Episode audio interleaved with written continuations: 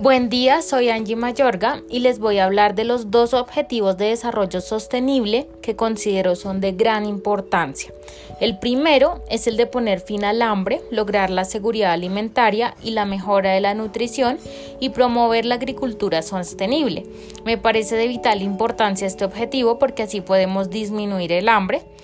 y de esa manera pues habrá menos violencia y menos pobreza, ya que el hambre es el común denominador de estos dos problemas, pues no podemos pretender que una barriga vacía tenga buenas prácticas y pues si se erradica el hambre erradicamos una de las causas principales de la pobreza.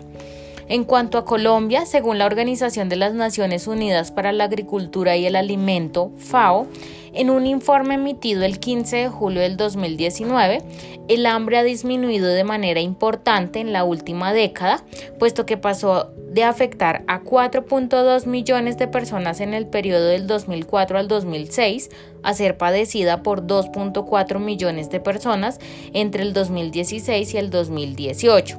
Sin embargo, a pesar de los avances en las cifras de hambre, Colombia aún enfrenta grandes retos respecto al estado nutricional de su población,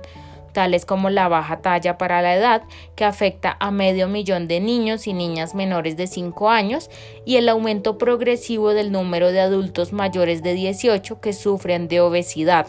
la cual pasó de afectar a 6.3 millones de adultos en 2012 a afectar 7.5 millones en el 2016.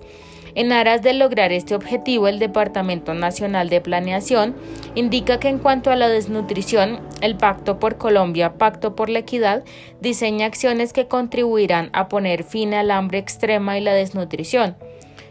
y a 2022 se fijó como meta disminuir la tasa de mortalidad por desnutrición en menores de 5 años de 6.8 a 6.5 muertes por cada 100.000 menores de 5 años.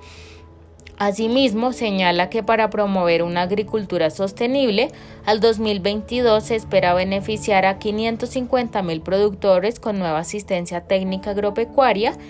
y 300.000 con un nuevo modelo de agricultura por contrato.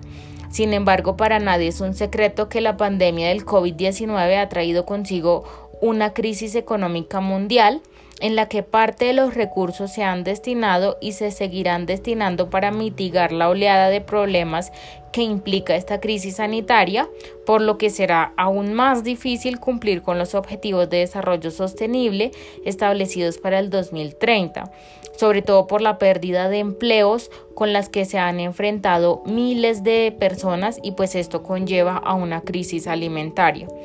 El segundo objetivo que me parece súper importante es el que consiste en garantizar una educación inclusiva y equitativa de calidad y promover oportunidades de aprendizaje permanente para todos.